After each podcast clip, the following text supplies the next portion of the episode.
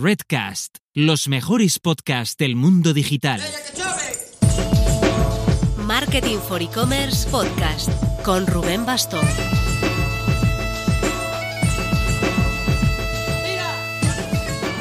Hola marketers, no sé vosotros, pero mi vida desde que empezó septiembre, septiembre, es un no parar de trabajo. Está el sector digital muy activo, con Black Friday ya a la vuelta de la esquina y mucha gente queriendo hacer cosas estos meses. En el más corto plazo, esta semana, nosotros Marketing for E-Commerce tendremos nuestro primer webinar enfocado específicamente al mercado mexicano. Contábamos con que fuese en su momento un evento presencial en marzo, pero bueno, ya sabéis, nos apeteció cambiarlo de fecha y de formato. Será este jueves 15 a las 9 horas mexicanas, a las 4 de la tarde aquí en España, por si os interesa. Tendremos al e-commerce manager de Destroyer, una tienda de juguetes que está haciendo las cosas muy bien, a una responsable uh, del medio de pago OpenPay y a un representante de la empresa logística Wicor, Wicore, de modo que podremos lograr una visión bastante 360 de los retos y avances que está teniendo el mercado mexicano en asuntos como la bancarización, los pagos online, las entregas y cómo anda en general la demanda online. Os dejo el enlace en la descripción. También estamos en los últimos días para apuntarse a los e-commerce awards. Hasta el 20 de octubre. Hemos pasado ya de los 50 inscritos con un nivel muy potente entre los presentados y suponemos que realmente aún caerán varios que están dejando los deberes para última hora. Pero eso si estás entre estos, no te despistes, os dejo enlace en las notas. El programa de, este, de esta semana va sobre CRO, CRO, sobre Conversion Rate Optimization. Vamos a hablar de cómo trabajar la mejora constante de la conversión con un crack, con Sergio Simarro, el Chief Revenue Officer, el CRO, de Magnific CRO. Vamos, un especialista, un obseso en esto del CRO, como veis. Le meto el dedo un poco en la llaga con una reflexión que cada vez veo más clara, la sinergia cada vez mayor que veo entre los de CRO y la de Growth Hacker. Y no porque se haya movido el CRO, ojo, sino porque este Growth Hacking se ha ido centrando cada vez más en temas de optimización, como el CRO. Al final, bueno, hablaremos de herramientas, de ejemplos, veréis que con Sergio siempre se aprende. Vamos con ello, pero antes... Hablar de conversion rate es pensar en una pasarela de pagos bien optimizada, sin la mínima excusa para que un comprador se eche atrás. En este sentido, Aplázame, por ejemplo, tiene siempre visibles las condiciones de crédito cuando alguien activa el pagar a plazos, de modo que el usuario ve transparencia, se informa de lo que necesita sin puntos de fuga y compra, el objetivo final. Tenéis toda la info en aplázame.com.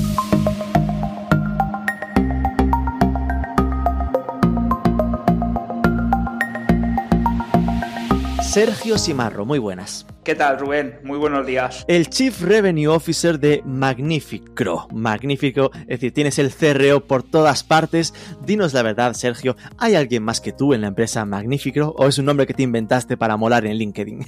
pues a ver, la verdad es que a día de hoy eh, estoy yo solo y, y, déjame de intro que te voy, a, te voy a contar brevemente por qué. Mira, en primer lugar, yo es verdad que, que soy una persona que me autoexijo bastante a nivel de, de calidad de trabajo. Entonces, me encuentro encontrar gente con la que trabajo, ya no solo que trabajasen para mí, sino, sino gente con la que me, me relaciono, digamos, que se preocupen no únicamente por acabar el trabajo, sino por hacer trabajo que sea escalable, que sea reutilizable o simplemente trabajo que lo entienda otra persona que no lo haya hecho ella. Entonces, claro. esto al final con los años he aprendido a como a evitarme mucho dolor de cabeza y, y, al final he encontrado este modelo donde yo me siento cómodo. Y además, por otro lado, eh, relacionado con esto, para mí es un para mí es un grado de diferenciación.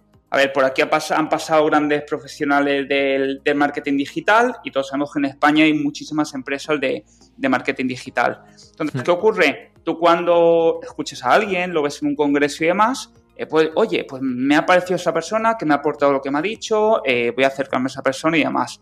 Entonces, claro, tú te has acercado a una persona que realmente si esa persona tiene una agencia, el trabajo luego no te lo hace la persona de la que tú supuestamente te has enamorado o te has yeah. tenido ese flechazo. Esto no quiere decir que quien te lo vaya a hacer sea mejor ni peor, no es una crítica, sino que al final para mí es una diferenciación donde eh, esas personas que me escuchan hablar o que me conocen, eh, yo soy la que les voy a hacer el trabajo, el acompañamiento y demás, con sus ventajas y sus inconvenientes. Entonces, al final para mí es como una diferenciación frente a, otro tipo de, de modelos. Con lo cual, eh, llegamos a la conclusión de que si hay que pensar qué es Magnífico, es la agencia de Sergio Simarro, ¿no? En plan, de, al, final tu, tu personal branding eh, convertido en nombre de, empresa. Eso, eso es, digamos, la, la, persona de Sergio Simarro llevada al ámbito profesional. ¿Qué te parece, Rubén? Perfecto, perfecto. No, además, eh, busca, muy bien buscado el, el, CRO metido en el nombre. bueno, a ver, por, por, ubicarnos, ¿no? Tenemos un pasado. Yo recuerdo que te conocí en un evento allá de Sembras en 2018. Después te lié para una charla sobre CRO eh, en, mobile en nuestro primer Next Payments en Madrid. Os dejaré un enlace que tenemos tu vídeo ahí aún triunfando en YouTube. Eh, ¿Cómo te defines? ¿Experto en SEO, en UX, en CRO? ¿Eres un alma renacentista que lo engloba todo? Pues a ver, a mí que me, que me menciones ya lo de alma renacentista, a mí me da... Todos recordamos a, Leonardo da Vinci eh, como, digamos, como persona cumbre, entonces, oye, al final, para mí eso, gracias, te lo agradezco. A ver, mira, em, ahora mismo, ahora mismo con todo esto que ha pasado en los últimos meses, se habla eh, mucho de transformación digital. Sin embargo, para mí el concepto de, de transformación no, no va asociado, o sea, va íntegro en lo que es ser digital. O sea, yo me considero una persona eh, digital. Porque hmm. te hace una pregunta yo a ti y hago una pequeña pausa. Tú hace cinco años, ¿qué hacías en tu trabajo? Era, estaba especializado en estrategias digitales en una agencia de marketing que es Elogia. Y ahora no haces eso, ¿verdad? No. Pues prácticamente cualquier persona con unos unas mínimas ambiciones de, mejora profesional, y no hablo únicamente de un tema económico, sino de sentirse realizado laboralmente, que trabaje en digital, lo que, lo que busca es eh, estar como en constante movimiento. Constante movimiento no, no, es cambiar de trabajo, como hacen en Madrid y Barcelona, ¿no? Sino que, evolucionar e ir sumando diferentes disciplinas que al final le ayuden a, a, ver que cada, cada año, cada dos años, cada X tiempo, hace cosas donde se vuelve a ilusionar con lo que hace. Entonces, yo en mi caso, eh, no sé si esto es renacentista, si es, si es transformación digital, pues digo que al final una persona digital para mí es alguien que busca como esa evolución constante. Entonces, pues en mi caso, yo empecé eh, desarrollando webs, pasé luego porque me atrajo, me enamoró enormemente el, el, el SEO y llegado un momento donde, donde yo veo que ya estoy en un nivel y me cuesta mucho aprender cosas nuevas, porque al final son, digamos, la curva de aprendizaje no es tan, tan pronunciada, pues y fui incorporado a otras disciplinas que traía un poco de antes y en este caso la de la de CRO, pero que puede llamarse de otra manera, puede ser otra cosa aquí a unos años. Es decir, que sería como un, empecé haciendo webs, me especialicé en SEO y fui sumando cosas, sigo haciendo webs, sigo haciendo SEO, pero ahora aportas el valor en ese tema de CRO, digamos, ¿no? Todo desde un punto de vista más eh, profesionalizado. Ahora, pues ahora sí hablamos un poco, entramos de que a qué CRO y te cuento un, poco más esto. No, pero esto que comentas, totalmente de acuerdo, ¿eh? porque yo recuerdo, en plan, ahora digamos que he cambiado, estoy centrado en, en la revista de Marketing for E-Commerce, pero yo recuerdo cuando llevaba 10 años en la agencia, ¿no?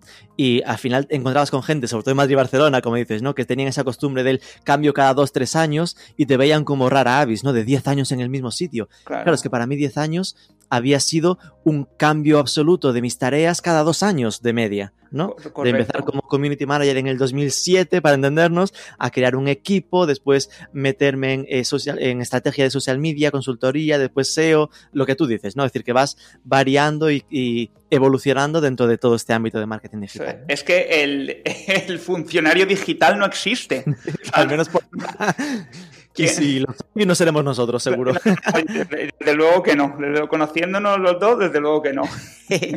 ok, pues vamos allá. La idea de este programa sería centrarlo en esto, en el CRO, que es Conversion Rate Optimization. Así, en largo, parece que se autoexplica, es la optimización del ratio de conversión. Pero para entendernos, eh, así para empezar, cuéntanos un poco en qué consiste el CRO. Pues básicamente, así de forma, de forma global, CRO es una disciplina de marketing digital, como puede ser SEO, como puede ser SEM, como puede ser la analítica, cuyo objetivo eh, pasa por entender a los clientes que llegan a, tu web y que supuestamente están esperando hacer algo, ¿vale? Nosotros decimos, sí, vienen a comprar ya, pero esa persona antes de comprar, eh, en su cabeza tiene un proceso mental que quiere seguir antes de darte su dinero, como hacemos cualquiera a la hora de, intercambiar, ¿no? Entonces, esa disciplina lo que trata es precisamente de entender a esa persona lo que está esperando, esperando hacer y establecer un puente entre lo que eh, espera hacer y lo que nosotros le vamos a ofrecer, con el objetivo de que al final acabe haciendo lo que nosotros queremos que haga. Es decir, nosotros, tú te montas un e-commerce de ropa porque quieres vender camisetas, no porque quieres salir, bueno, aparte, aparte porque puedes ser uno de los e-commerce premiados en los e-commerce awards, ¿no? Por supuesto, por supuesto. Por supuesto, ¿no? Pero tú montas esto porque quieres vender camisetas. Yo me hago SEO o tú montas la revista porque quieres que te entren lectores a tu página y que esos lectores, por ejemplo, consuman publicidad o lean los artículos hasta el final. Entonces, al final se trata de, entender eso, todo el público que va pasando, cuánto se acerca o no a, eso que tú tienes en la cabeza, que es lo que supuestamente dices, ostras, mi negocio funciona o no. Entonces, CRO, en líneas generales o de forma muy, muy, digamos, por encima, significaría esto. Es decir, esto ya está interesante porque normalmente en pura simplificación la gente automáticamente lo identifica como el conversion rate a venta, pero no tiene por qué ser a venta, ¿no? Es decir, podría ser una optimización a conversión a registro o, como decías, en una revista, pues conversión a que aumente el tiempo de lectura. Al final es eh, cómo optimizar la experiencia de uso para que eh, haga lo que, lo que queremos que haga. Correcto, para mí eso es la, definición. Hay que entender que al final cualquier, cualquier, digamos, vamos a llamar activo digital, que sea una web, una aplicación móvil, eh, está hecha por un objetivo, no está hecho simplemente por, venga, voy a hacer esto y lo pongo por ahí, no, porque hoy en día desarrollar cualquier cosa cuesta mucho dinero y mm. las empresas lo hacen con un objetivo. Entonces, ese, ese, objetivo tiene que ir ligado a, lo que el usuario que entre vaya a completar. Y tú has dicho, por ejemplo, no va asociado a, una venta. También hay que entender que lo que comentaba al principio, para que se produzca la venta o se produzca el registro, previamente se han de, de, producir una serie de pasos o en lo que se denomina en la metodología microconversiones, que son esos pequeños pasitos que yo voy dando antes de decidirme a dar el paso final. Eh, eh, te pongo un ejemplo. Tú y yo ahora mismo, por ejemplo, nos queremos ir a una, tienda a comprarnos una camisa para un evento que nos han invitado, por ejemplo, y, no entramos y cogemos la camisa está, sino que consultamos la guía de tallas porque a lo mejor nunca hemos tenido esa, ese, esa, camisa, eh, leemos las especificaciones porque a lo mejor no nos gusta planchar y queremos saber si se arruga mucho o no la camisa, etcétera, etcétera, ¿no? Ese tipo de cositas. Entonces, nosotros al final en una tienda online, por ponerte un ejemplo, una tienda, sabemos cuántos nos compran, pero lo que hay que entender es quién no te compra, por qué lo está haciendo. Puede ser por precio, puede ser porque no han gustado las especificaciones, puede ser porque no hay tallas. Entonces, esos son todos los motivos que ayudan al final a que vayamos sumando gente dispuestas a, comprar si corregimos esas imperfecciones, vamos a llamarle. Vale, me salen ya un par de preguntas. La, primera es, decías que era una disciplina digital, al nivel o como SEO, SEM, aquí ya hay como un cierto debate, ¿no? De, de, el CRO estaría a esa altura en un árbol de temas o porque claro, mucha gente la mete dentro del concepto de diseño o de usabilidad, ¿no? O, la, o la meten dentro del SEO porque al final para conseguir un buen posicionamiento necesitas una buena experiencia de uso. Es decir, tú la, separas o dentro de qué disciplina la integras. Esto qué buena pregunta me acabas de hacer ahora mismo. Y esta, y esta, esta, a ver, la pregunta tiene un guion, la, la, entrevista tiene un guion, pero es cierto que tú y yo cuando hemos hecho cosas salen muy natural. Entonces, esto es 100% natural. Mira lo que te voy a decir ahí. La evolución natural de una persona de CRO, por los años que yo llevo trabajando y las que estoy conociendo y que estoy viendo, es una persona que va a ser project manager. Es decir, CRO desde sus orígenes o sea, trabaja con más disciplinas que las que trabajan otras disciplinas de marketing digital. Es decir, mm. CRO tiene que estar al tanto de lo que hacen los equipos de analítica, los equipos de SEO, los equipos de SEN, los equipos de UX, los equipos de diseño, el customer service, etcétera, etcétera. Entonces, CRO es una disciplina que a día de hoy no tiene, digamos, el rango eh, que quizás se merezca, pero en empresas más maduras en cuanto a contratación de perfiles y demás, CRO está a la altura que puede estar, por ejemplo, producto. Es decir, que está por encima de otras disciplinas de marketing digital. No es un proveedor más, sino que es un director, directora de orquesta que ayuda a que el resto funcione mejor. Esto hace que se acerque incluso al concepto de growth hacker, ¿no? Que al, responsable de crecimiento, de growth, que a veces se le llama, eh, pues le pasa un poco lo mismo, ¿no? Que no, crece el solo, en plan de tiene que tener un poco mano con todas las acciones de, un proyecto para poder eh, alcanzar sus objetivos, ¿no? ¿Sería algo parecido? Sí, a ver, growth, por ejemplo, lo que hace es una, digamos, una visión a lo mejor más 360, porque no es responsable únicamente de la conversión, sino que también del crecimiento en cuanto a tráfico, usuarios de redes sociales, etcétera. CRO lo que, es, lo que se dedica es a optimizar los canales, es decir, con CRO no vas a conseguir que te entre más tráfico en SEO. Sin embargo, vas a ser capaz que ese tráfico SEO te convierta más. Por consiguiente, conforme funciona en Google, si ese tráfico SEO te convierte más, posiblemente consigas aumentar más tráfico. Pero no, no, no es como growth hacking que tú puedes hacer estrategias para, de repente, imagínate conseguir en este podcast, si te escuchan ahora mismo, me lo voy a inventar, 5.000 personas, hago una estrategia de growth hacking para que te escuchen 10.000. ¿Vale? La estrategia CRO, en tu caso del podcast, sería, oye, si después del podcast van a la página de Marketing for E-Commerce o a mi página Magnífico. Lo que buscan que se registren en la newsletter. Eso es, van, consigues que ese núcleo de gente vaya en mayor porcentaje de lo que iba antes. Pero es verdad que son muchas disciplinas que trabajan, son dos disciplinas que trabajan muy de la mano. De hecho, te voy a contar una, una cosa, una curiosidad. Yo he hablado con José Corti de Product Hackers, que, imagino que lo conoces, de un día que tengamos un debate en, en, abierto de alguna manera, de que pongamos puntos en común y puntos diferenciales entre lo que es CRO y, growth hacking para un poco aclarar ese, bueno. bueno, pues nada, que no se hable más. Ya hablaré con él para hacer el debate aquí.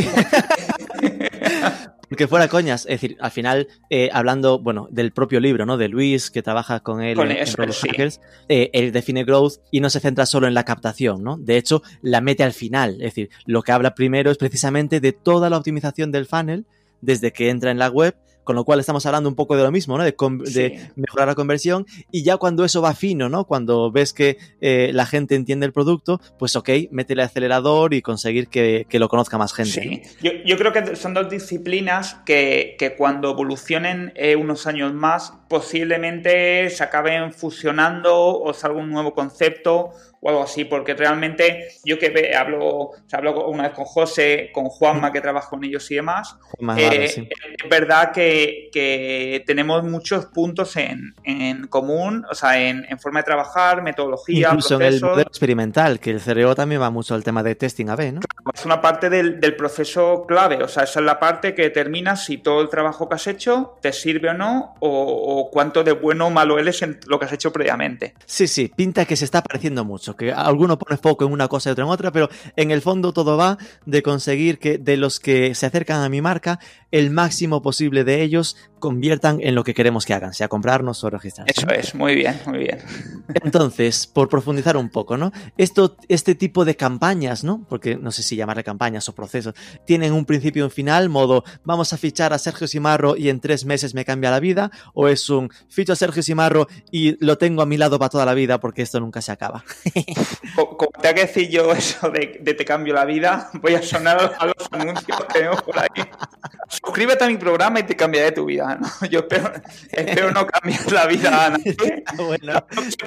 que se preocupe por cambiar la suya, que bastante, bastante tenemos. Mira, a ver, em, ¿cuántas webs tú, en, tu caso, de tu, de tu empresa, de Marketing for E-Commerce, la web la haces y después de tres años ya te quitan la web porque dices, mira, ya no, ya, ya tengo una web, ya me la voy a quitar, ¿vale? Ya me voy a quedar sin web porque ya me conocen, yo tengo una newsletter, o, por ejemplo, eh, ¿te has planteado dejar de invertir en, en Google Ads? ¿Vale? Si, si haces, o sea, la gente no se plantea, sí, me estoy gastando mucho dinero en Google, pero cada año se gasta más dinero. Pues, al contrario, hay disciplinas donde la gente se plantea salirse. SEO, no, eso ya cuando llevo un año con SEO estoy arriba, me, me quito, me quito de SEO, me quito CRO, de analítica. Yo creo que hoy en día hay que entender que los canales de adquisición, como que son lo que van relacionados mucho a esa disciplina, o digamos, o, el, o el motor que, que, les hace que corran por dentro, van, van asociados a, a tu trabajo. Es decir, eh, nadie se plantea eh, dejar de utilizar ordenadores en la oficina, por ejemplo, oficina o, en, o, en, casa donde estéis ahora. Entonces, yo para mí esto es, es, es lo mismo. Otra cosa es que tú evoluciones este, vamos a llamar este servicio, esta, esta forma de trabajo, etcétera, conforme lo estés planteando. Y te voy a contar, por ejemplo, un, un caso, ¿vale? Un caso mío personal. Yo hay, yo hay empresas que se me acercan porque es su, su primera aproximación al, al CRO y, y, oye, pues eh, mira, necesitamos que nos ayudes a ver si podemos eh, vender más o funcionar mejor, etcétera. Yo analizo el, pro el, proyecto previamente y si veo que hay opción de mejora, se lo digo claramente, pues hay proyectos donde hay otras carencias mucho antes que solventar. Entonces, yo empiezo a trabajar con ellos, llevamos seis meses, un año. Normalmente son proyectos que si si se hace un trabajo conjunto eh, adecuado, son proyectos que si había un problema que yo he identificado y se consigue solucionar y se trabaja una buena línea, son proyectos que son muy rentables. O sea, sobre todo, cuanto más grande es la empresa, más rentable en el proyecto. Más rentable es el proyecto, porque al final... Porque cualquier facturas, cambio pequeño te genera en porcentaje claro, mucho, mucho dinero en bruto. Claro, no es lo mismo pasar de un 1 a un 2 facturando 100.000 euros que facturando 10 millones de euros. Entonces, o sea, los márgenes son ahí grandísimos. Entonces, ¿qué ocurre? Claro, las empresas llegan a un momento, como en cualquier disciplina por la que hemos pasado, que identifican que no, yo quiero tener esto, o sea, en mi, en mi know-how dentro de la empresa. Entonces, deciden eh, fichar perfiles. En ese caso, o sea, como el proyecto va bien y si hay una buena relación, lo que me dicen, oye, necesitamos que nos ayudes en este proceso. Entonces yo ayudo desde la selección, desde, desde crear los equipos dentro, la forma de trabajar, metodología, etcétera, etcétera. Y cuando eso está sentado, ¿vale? Que yo siempre digo, yo me gusta ser como Mary Poppins. O sea, yo no quiero que nadie. Claro, yo, yo no me gusta que nadie piense que soy imprescindible y tienen que estar atados a mí. No, yo desde el principio además lo dejo muy claramente. Tú el mes que no quieras seguir trabajando, por la razón que sea, porque ha pasado ahora con el COVID, me, lo, me avisas eh, 15 días antes o lo que sea para yo organizarme y ya está. Hmm. Entonces, eh, yo en este caso, los pro muchos proyectos que empezaron de esta manera acaban con equipo interno y ya o siguen ellos o incluso yo sigo estando con una bolsa de horas asesorando a esos equipos, dándoles claro. formación eh, o, para, o para cosas muy concretas que a lo mejor pues esas personas todavía no han pasado por ello y, y se apoyan en mí.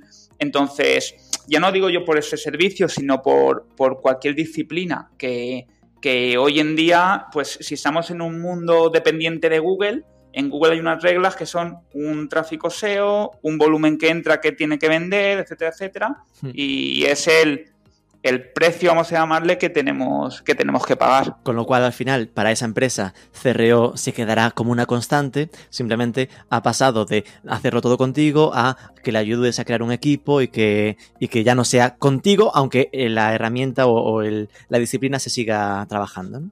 Correcto, porque además, eh, relacionado con, con, lo inicial del alma renacentista, ¿no? Que, que comentabas, otra de, de, mis actividades es que yo el año pasado con, con Web Webpositor Academy, nosotros creamos un máster de CRO, porque precisamente lo que, lo que me ocurría es que yo a las empresas que les estaba no ayudando, perfiles, claro, no encontramos perfiles. A ver, ahí, si te vas a buscar en LinkedIn, hay perfiles, pero realmente eh, hay como hay dos niveles. Gente que lleva tiempo y, y, y, sabe y trabaja en empresas grandes y gente o sea, que está empezando y, y, no, no tiene digamos ni la experiencia ni la metodología de trabajo sobre todo para eh, aplicarlo en una empresa donde te suelten a ti solo y digas vale y yo lo que hago aquí o sea yo claro. esto cómo lo llevo entonces eh, pues nosotros montamos el, el, el máster, que estamos ahora en edición 100%, 100 online, y, y, tenemos muchísimos casos de, de, alumnas y de alumnos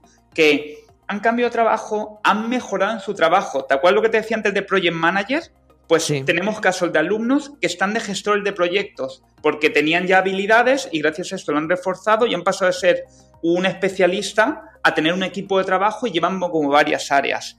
Entonces, por suerte, en, en, en, España a día de hoy ya empieza a haber eh, formación de, de, este tipo y son perfiles que se están empezando a incorporar ya in-house en las empresas. Es como el SEO hace, o el SEM, ¿te acuerdas? Hace 10 años, sí, que sí, sí. eran todas agencias y de repente empezó a haber mucho dentro de las empresas. Empezaron los grandes periódicos, los bancos, etcétera. Pues ya los bancos ya tienen sus equipos de CRO, por ejemplo Eh, los e-commerce algunos tienen, pero eh, tú que al final hablas con un montón de gente, eh, o, si, o quienes estéis escuchando, preguntad en, la, vuestras empresas o de la gente que conocéis cuántos, cuántas personas hay dentro de la empresa que hagan SEM, que hagan social media, que hagan SEO y cuántos hay que hagan CRO. Vais a ver ahí que hay un gap todavía por, por, cubrir, que esto, por ejemplo, en Estados Unidos no ocurre. Lo que, lo que sí que creo es que mucha gente suele pensar, ¿no? Lo típico de, a ver, ponías el ejemplo de uno deja de trabajar su web.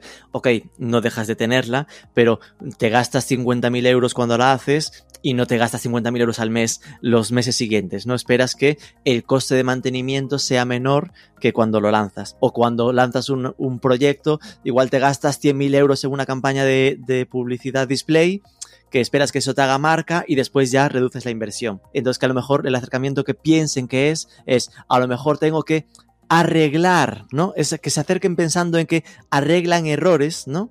Y que cuando esto eh, en tres, seis meses ya vaya fino, que igual es algo que debe disminuir su nivel de experimentos o de trabajo o de mejoras.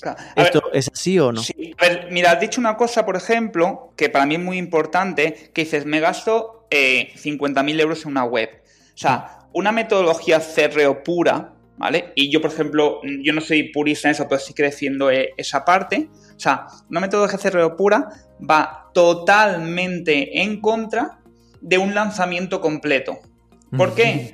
Porque ¿quién asegura que todo lo que estás haciendo nuevo es mejor que lo que ya tenías antes? Claro. ¿Vale? Y ahí está. No, es que es más bonito, es que el logo no sé qué, es que se entiende mejor, es que me lo ha escrito ya, pero, o sea, te está haciendo de una persona que te lo dice, que es quien te lo ha hecho, ¿vale? Yo, la metodología CRO lo que defiende es que, o sea, no viene Sergio Simarro a decirte que esto es mejor, sino que te propone un plan de trabajo y hay unas herramientas que es como el, bar del fútbol, que es el que te dice, esto que hemos planteado o esto que tú querías hacer, porque a veces muchas, muchos experimentos no salen de lo que la consultoría decide, sino que son decisiones de negocio que si el equipo de CRO tiene la suficientemente fuerza, dices, vale, vamos a hacer eso que tú quieres, pero déjame validarlo antes. Y te vale, mientras lo pongas a funcionar sin problema. Tú lo validas y te das cuenta que eso pierde dinero, o sea, con las manos abiertas.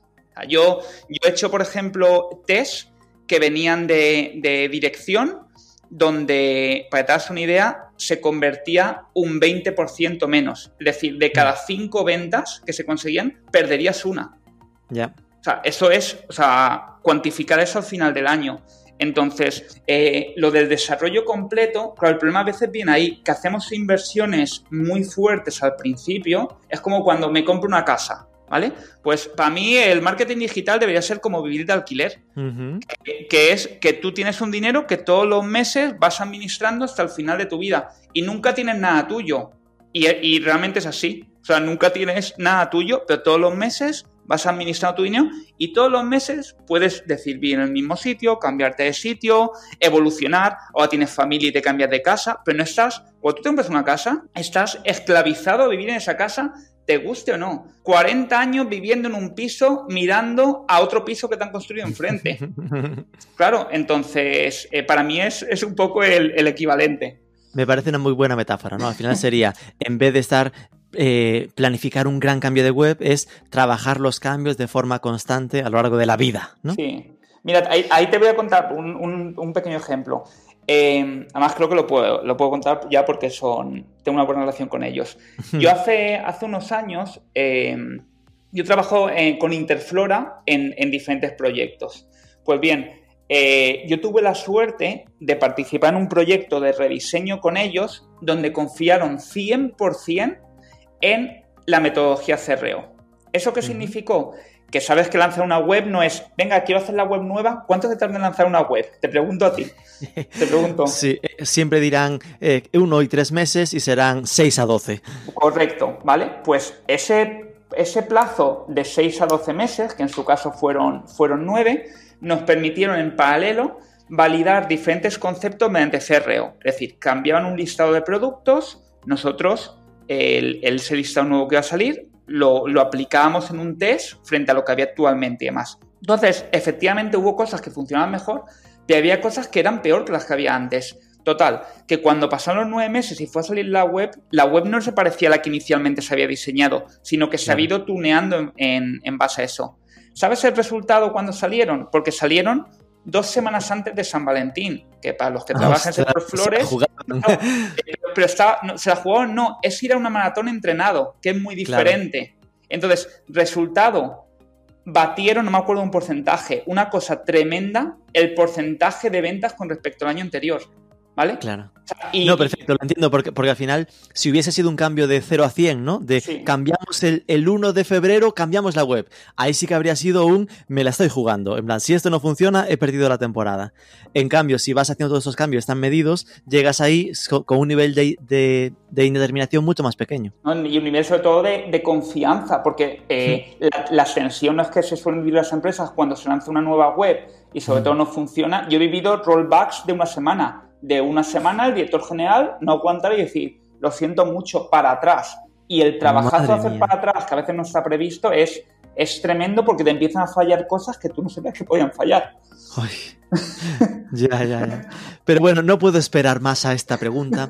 Ya has dicho un par de veces lo de esto hay que entenderlo y tienes que no sé qué herramientas. ¿Cuáles son las herramientas mágicas que se usan para analizar y mejorar el CRO? A ver, las herramientas mágicas.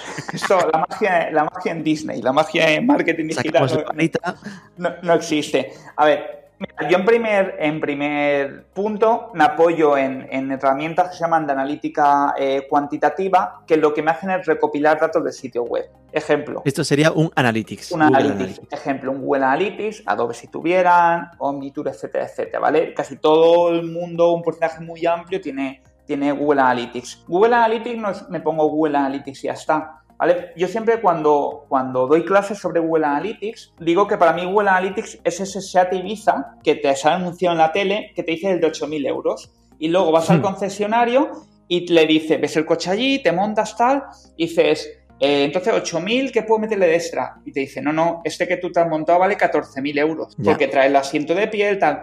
Pues Analytics para mí es eso. Analytics es una herramienta que está muy bien, muy completa, pero que hay que personalizarla a, lo que cada web hace. Definir funnels, configurar el buscador, definir los, los eventos, el comercio electrónico, etcétera, etcétera. Entonces, eh, un primer paso que es analítica, pero fíjate cómo ya interacciona CRO, para poder hacer un buen CRO es que la analítica esté bien configurada. Si no, no vamos a poder obtener como esos errores o esas cosas que funcionan bien, porque al final va a ser una lectura muy, muy plana. Entonces, primero, para mí, eh, Google Analytics. Okay. Luego, nos apoyamos en lo que serían herramientas de analítica eh, cualitativa, que hay, un, hay diferentes técnicas. Las técnicas pueden ser desde que te vayas a hablar con el call center y te cuentes los problemas que tiene la gente cuando llama, ¿vale? Que eso es hmm. una cosa, una, técnica muy buena, hasta instalar eh, herramientas que alguna vez han salido aquí en, tu podcast en la web, como eh, mapa de calor, scroll, etcétera. Pues un Hotjar, por ejemplo,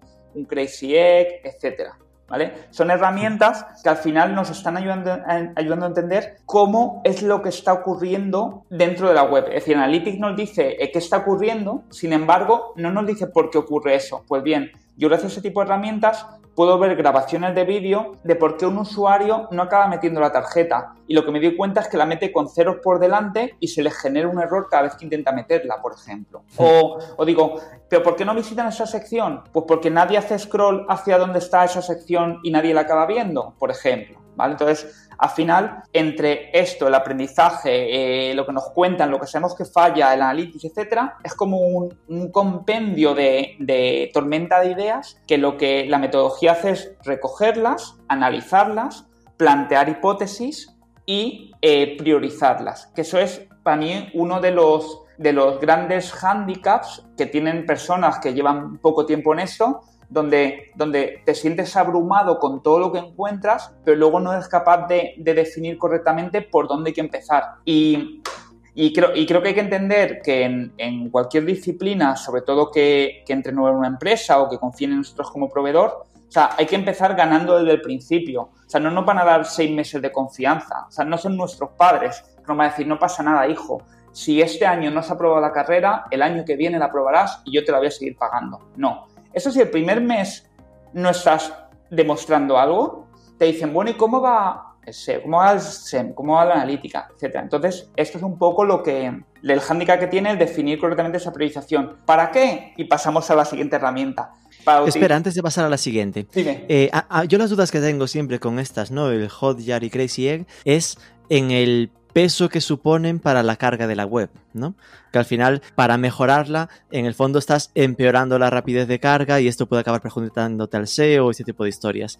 Eh, esto cómo se arregla, haciéndolo solo a, un porcentaje o poniéndolo puntualmente o cómo haces? Mira, en el momento en que tú colocas el píxel, para, da igual que lo apliques a un porcentaje o a todo, digamos, ya ese píxel está cargando. Ojalá, ojalá, el único problema de las empresas fuese el píxel de, de Hotjar o de Crazy Egg o demás, ¿vale? Porque a veces hay empresas que tienen píxeles que yo creo que eran de, de, Yahoo cuando tenía el logo antiguo. cosas, cosas que sí, sí, pero, pero es verdad, cosas que... ¿Y eso vas ahí? No, no sé, pero no lo quites, no lo quites por si acaso. Bueno, pues... No vaya a ser que falle algo. Entonces, es cierto, es cierto que es como el precio que hay, hay que pagar. Tú tienes, quieres adelgazar, tienes que hacer dieta. Tú quieres, eh, tú quieres acabar la maratón, tienes que dejar de beber alcohol los fines de semana, por ejemplo. Pues es mm. el pequeño precio que hay que, pagar.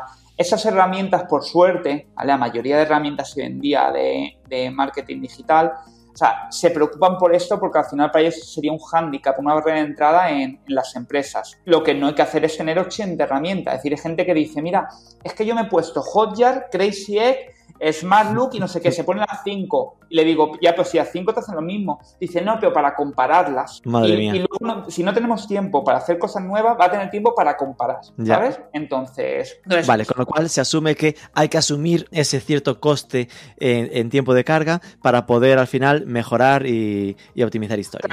pero déjame que haga un, un inciso en esto. Por ejemplo, si ahora te llega, imagínate Black Friday, que es súper temporada alta para ti y quieres tener todo ajustado, pues chico, la semana de antes la quitas, que no pasa nada, y ya está. Hmm. O tú cuando analizas, tú normalmente coges, analizas, recoges los datos y no puedes, tienes los datos ya recogidos. Pues, ¿qué necesitas? Un mes, un mes puesto los píxeles y al mes se desactivan y ya está, así es muy fácil. Si Contact Manager son dos clics, se tarda nada. Ok, ok, entendido. Puede pasar entonces a, la tercer, tercer tipo de herramientas. entonces, ahora pasaríamos, ya cuando tenemos, digamos, fijaos, hemos, hemos entendido la problemática, hemos planteado soluciones que se priorizan, se dibujan, se hace lo que sea, pasamos a esas herramientas de testing, al par del marketing digital, que son, son herramientas donde nosotros, digamos, ofrecemos esa, esa hipótesis o esa nueva oportunidad para que de una forma arbitraria, es decir, eh, yo determino que esto lo vea la mitad de la gente una y la mitad de la gente otra, o en el porcentaje mm. que tú quieras, eh, me diga mediante algoritmos matemáticos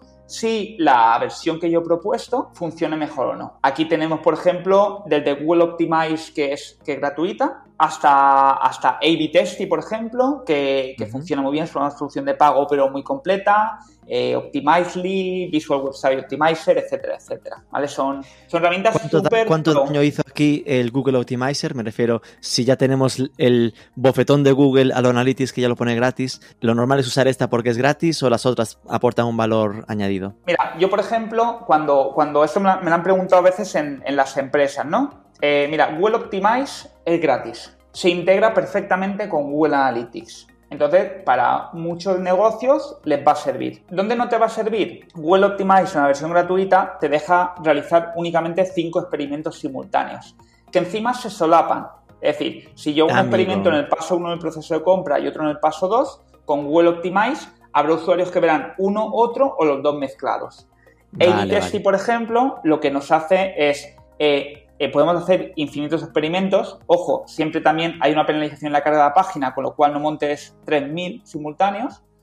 Y, eh, y puedes, diga, digamos, evitar que se solapen, otras integraciones, tiene más cosas, etcétera, etcétera. ¿Vale? Es, como todo, empiezas a correr y te compras unas zapatillas, cuando ya corren más, te compras otras zapatillas. Pero bueno, entendido. Es decir, que es gratis, pero está limitado a cinco pruebas simultáneas y que además se pueden solapar. Y esto es lo que explica que las de pago te aporten un valor añadido. Un valor muy añadido, que es con lo que, lo que te decía también desde el principio.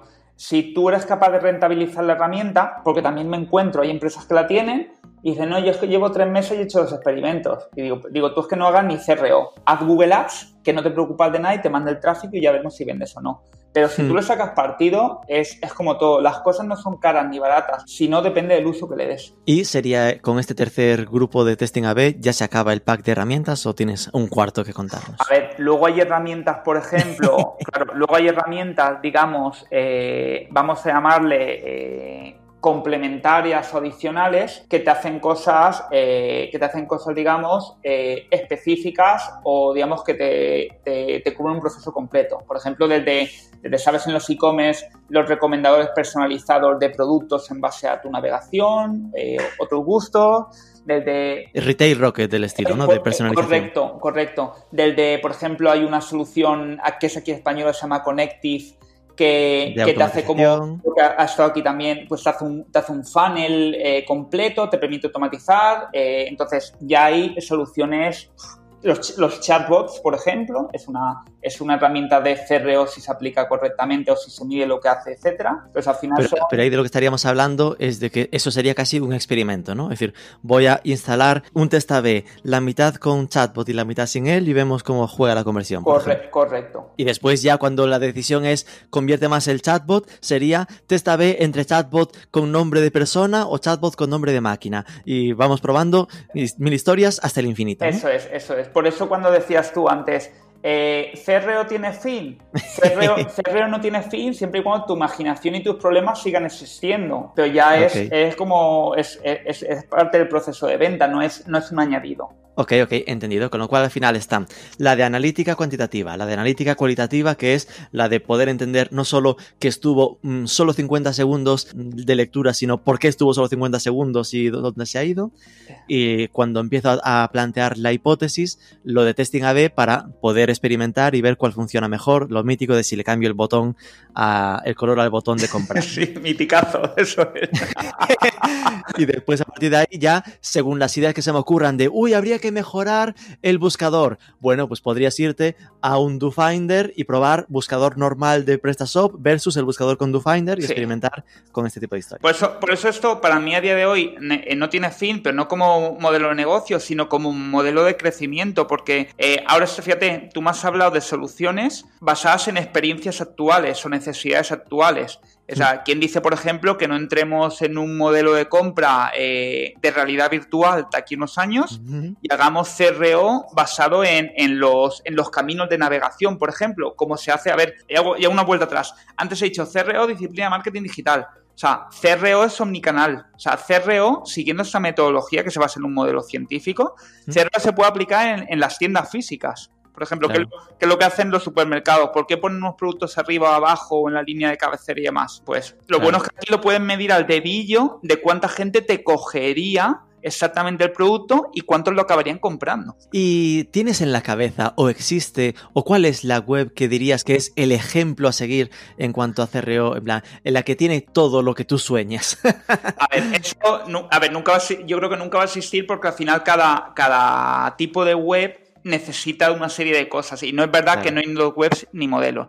Sí que, por ejemplo, para mí, como referente, a lo mejor esto es un, un tópico, pero la realidad, o sea, Book, a ver, te iba a decir Amazon y Booking, ¿vale?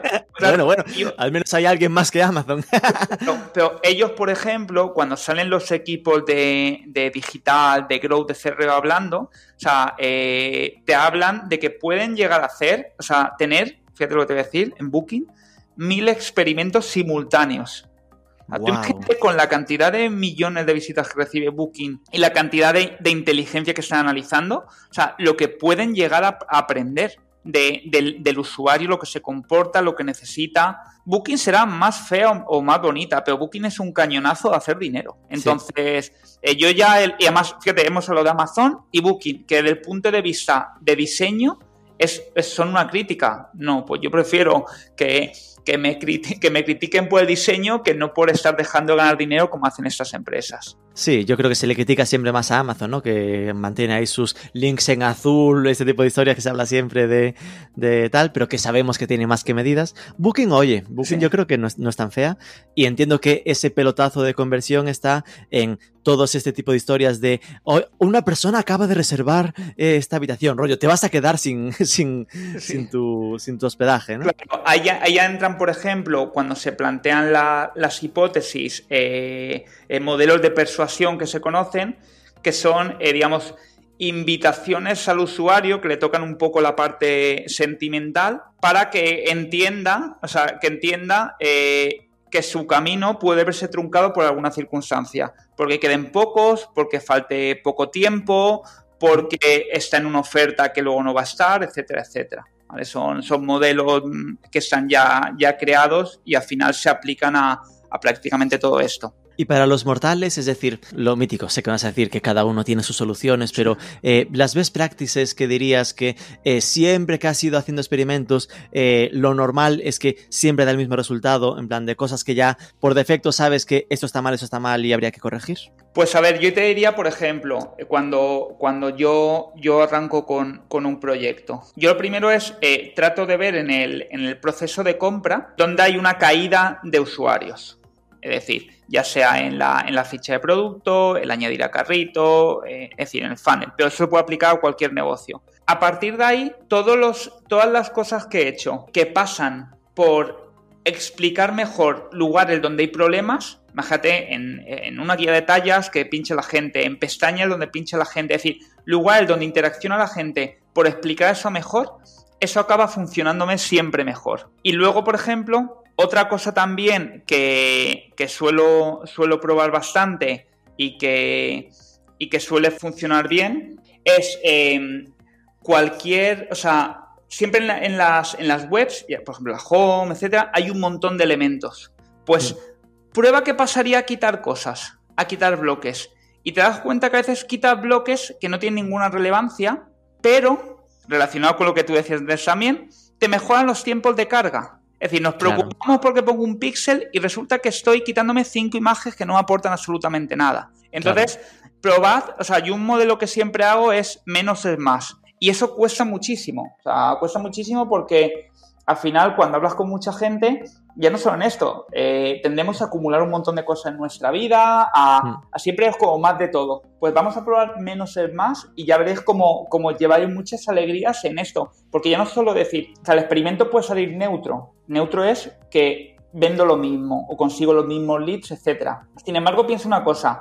Lo que te estás ahorrando en tiempo de carga, lo que te estás ahorrando en volver a crear esas imágenes, eh, Mira, un ejemplo muy claro, aplicado. El carrusel de banners de las homes. Las homes nos encontramos con 8 banners, 9 banners.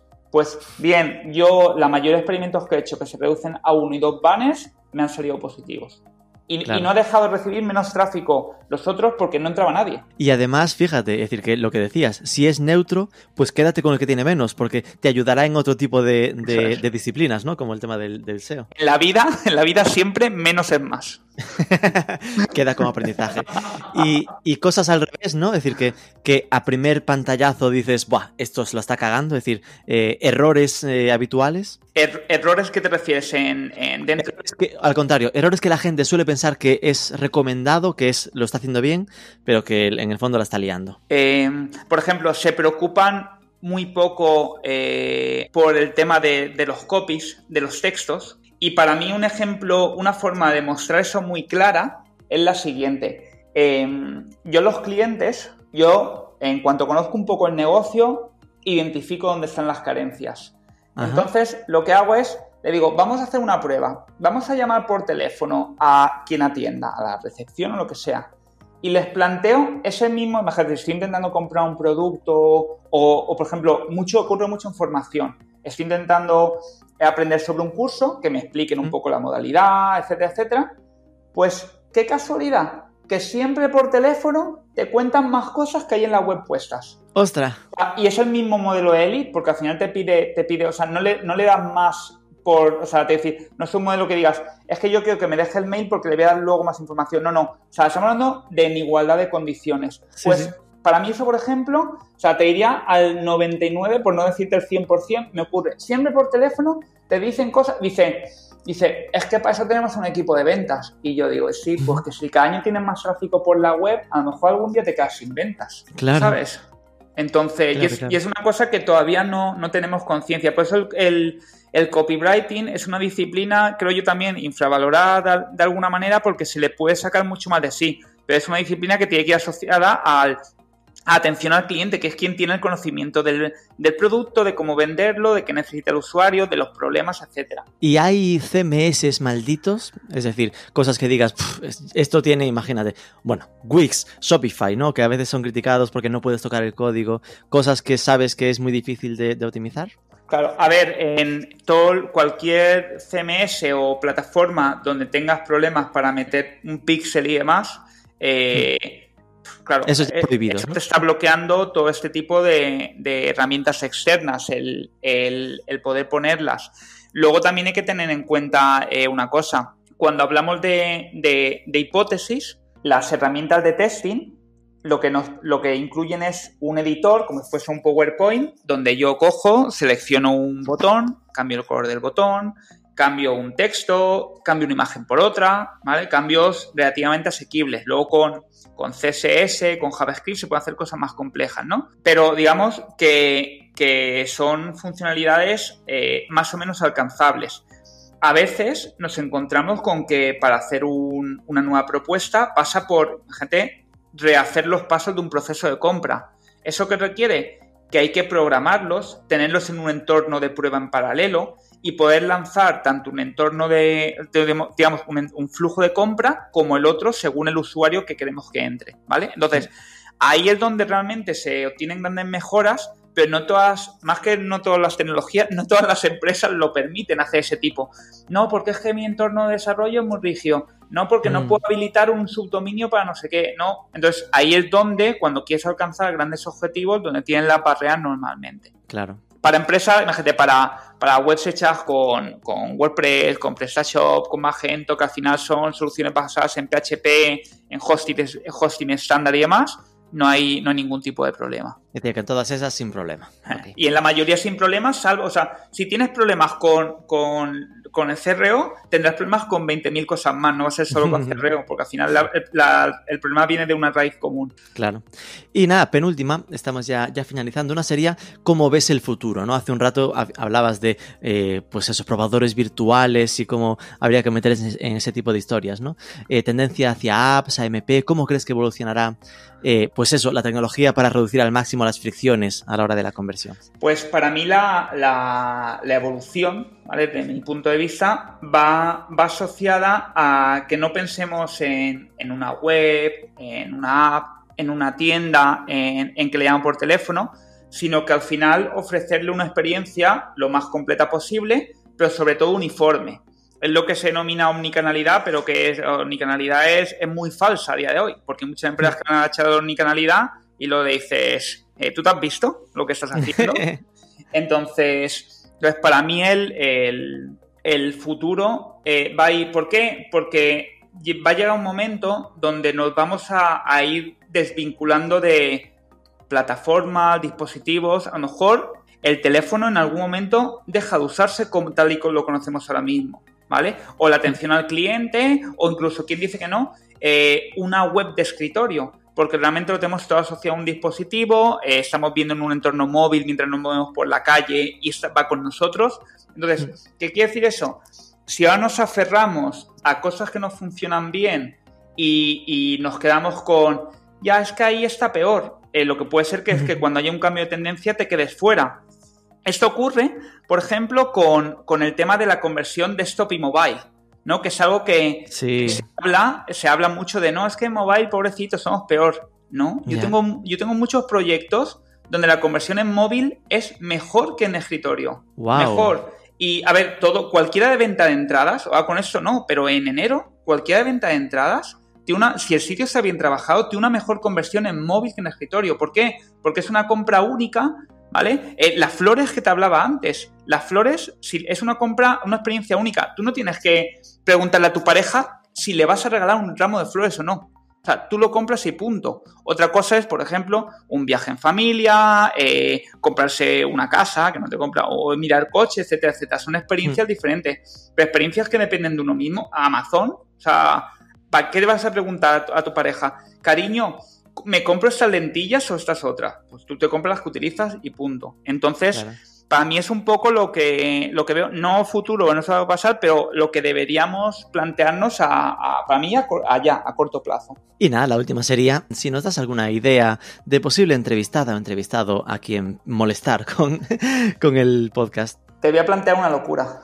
¿Cuántas, miedo me das. ¿Cuántas personas pueden meter aquí en el podcast? Pues bueno, hasta ahora hemos metido máximo tres. Tres. Pero si hay que meter más, se meten más. Te voy a proponer una, locura. Mira, aquí a, mí me ha propuesto, creo, Luis Villanueva. Ajá, sí. Me, me, lo escuché. Entonces, no sé si sabes, con otro proyecto neurocentista que tengo, es con Luis, con MJ Cachón y con Iñaki Huerta, tenemos un, programa en YouTube sobre SEO que se llama el Ministerio SEO. El Ministerio del SEO, por, supuesto. Que, nos lo pasamos muy bien. Entonces, una propuesta yo te hago, y si no te busco otra, pero esta puede ser divertida, es traernos, no solo hablar de SEO, sino todo lo que tenemos montado por detrás del ministerio, que nos lo pasamos bomba entre nosotros, un poco los, los entresijos de, de cómo montar, o sea, pues como tú montas este, este podcast, etcétera, que nosotros, por ejemplo, pues herramientas que utilizamos para ese tipo de, cosas, más allá de SEO que podemos hablar, yo si, si te parece bien y crees que a la audiencia, además, votadlo, si os parece bien, escribid ahí en los comentarios de, de, de iVoox, de iTunes, de, de donde estéis, ¿no? Esos, pulgares arriba. Pulgares, arriba, escribirle, escribirle y directamente a Rubén le decir, Rubén, queremos que llegues al Ministerio SEO que venga el Ministerio de SEO. porque eso es verdad, antes, cuando, cuando me, me dices, oye, luego tendrás que recomendar a alguien, pensé, digo, a ver, lleva un montón de gente, tal, no sé qué. Y digo, pero fíjate, nosotros nunca hemos contado todo lo que hay por detrás. Que, no está chulo. Que, sería un eh, ¿Cómo se hace Ministerio SEO? del, o del SEO a eso, o, como tú quieras. del SEO a eso, vale, me quedo. Ok, ok, apuntado, ya, ya os perturbaré entonces. Cuando tú quieras. contarlo. Pues nada, eh, Sergio Simarro, muchísimas gracias, ha sido un placer. Vale, eh, nada, gracias a, a, todas las personas que estáis, que estáis escuchando. Eh, si queréis si queréis saber más sobre CRO, eh, tengo una newsletter de marketing digital que se llama Magnificro, dentro de magnificro.com, podéis suscribiros.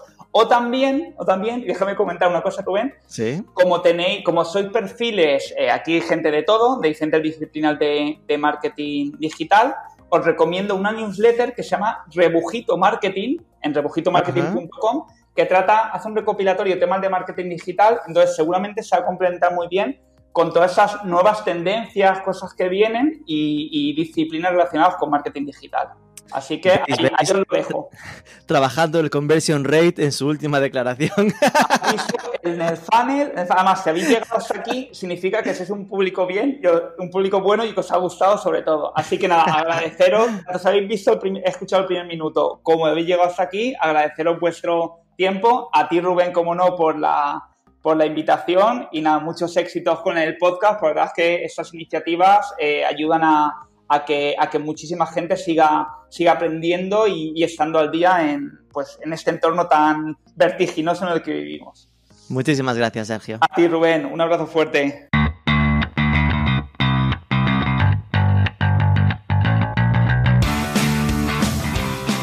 Pues ya me quedo con dos ideas. Una, hacer un combate CRO versus Growth para ver si son dos profesiones en proceso de fusión o dónde marcamos los límites. Y esta sesión a lo grande con los cracks de Ministerio SEO. Espero que os haya sido útil. Si ha sido así, dejadnos un like, un comentario en ebooks, esa review en la App Store, compártelo en redes sociales. Sobre todo, suscríbete que es gratis y nos escuchamos el próximo lunes.